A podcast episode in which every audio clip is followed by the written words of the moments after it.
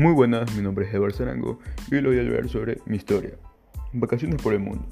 Hace dos años, mis padres y yo decidimos viajar por el mundo para unas vacaciones. Tomamos el avión en el aeropuerto de Guayaquil. Nuestro primer destino fue Cancún. Lo que no sabíamos es que nos esperaba una gran tormenta y no pudimos disfrutar las playas. Luego fuimos a Panamá, un hermoso país con grandes avances tecnológicos. Luego nos metimos en la jungla de Mayon, donde los insectos y animales eran abundantes. Los mosquitos no dejaban hacer absolutamente nada. Nuestro último destino fue Brasil. Quedamos muy sorprendidos, ya que no es como lo esperábamos. Todos dicen que es un país de pobreza, pero no es nada así. Finalmente regresamos a nuestro lindo país Ecuador. Obviamente fuimos a las playas de Galápagos para terminar nuestras vacaciones y poder volver a casa.